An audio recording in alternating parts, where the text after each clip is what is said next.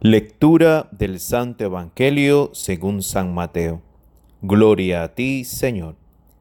En aquel tiempo Jesús dijo a la multitud, El reino de los cielos se parece también a la red que los pescadores echan en el mar y recogen toda clase de peces.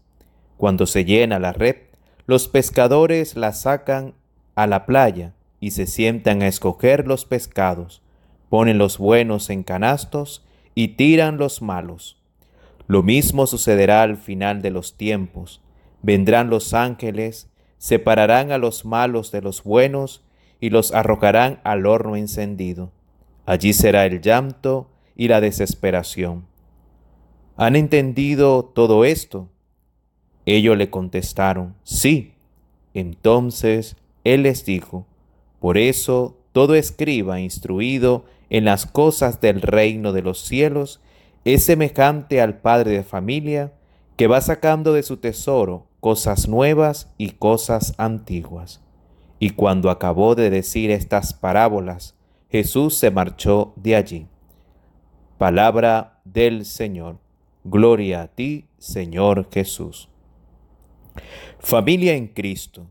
La lectura que hemos escuchado en este jueves del tiempo ordinario nos recuerda la importancia de comprender y vivir el reino de Dios, cuya realidad se comienza a vivir aquí en la tierra, como verdaderos hijos e hijas de Dios, desde la obediencia a la voluntad del Padre, como lo hizo el mismo Jesucristo.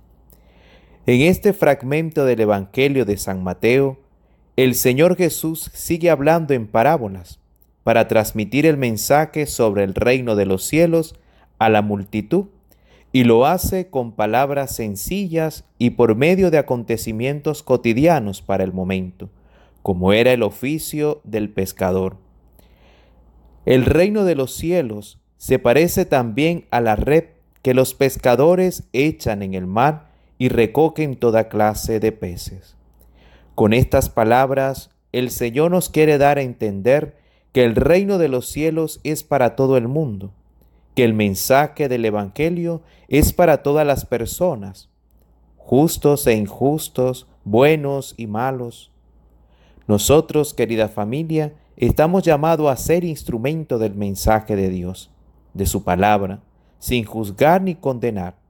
Estamos llamados desde el bautismo a cumplir nuestra misión de profetas en anunciar la palabra de Dios a todo el mundo, sin hacer distinción ni discriminar a nadie.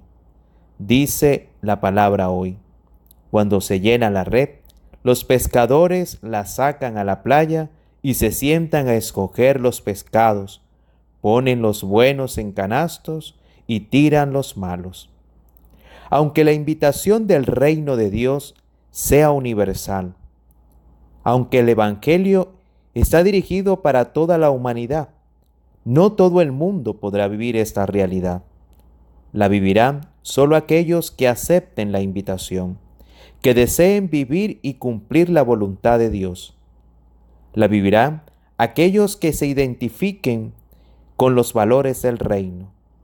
La vivirán aquellos que tengan los mismos sentimientos de Cristo, como dice Filipense 2, eh, versículo 5. Estos sentimientos están basados en el amor a la voluntad del Padre y el amor al prójimo. Continúa la lectura. Lo mismo sucederá al final de los tiempos. Vendrán los ángeles, separarán a los malos de los buenos y los arrojarán al horno encendido. ¿Quiénes son los malos?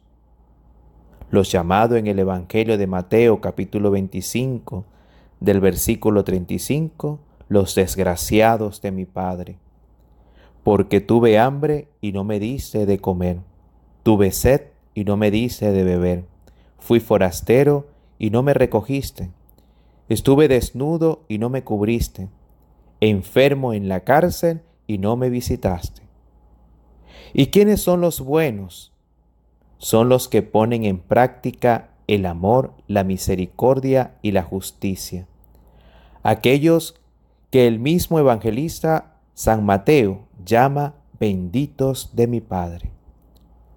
La invitación que nos hace la palabra el día de hoy es revisar nuestra vida de fe, si verdaderamente estoy viviendo el reino de Dios en la tierra, si estoy siendo instrumento de Dios para que su palabra llegue a, toda a todas las personas, si mi testimonio de vida corresponde a los sentimientos de Cristo. Ojalá cada uno de nosotros nos identifiquemos con los llamados benditos de mi Padre, y no seamos los desgraciados que se cierran a la gracia y a la misericordia de Dios. Vamos a pedirle al Dios de la vida que nos ayude a vivir como buenos ciudadanos del reino, que cada día cultivemos nuestra santidad. Vamos a pedirle a nuestra Madre del Cielo que interceda por nosotros. Que Dios les bendiga en el nombre del Padre, del Hijo y del Espíritu Santo. Amén.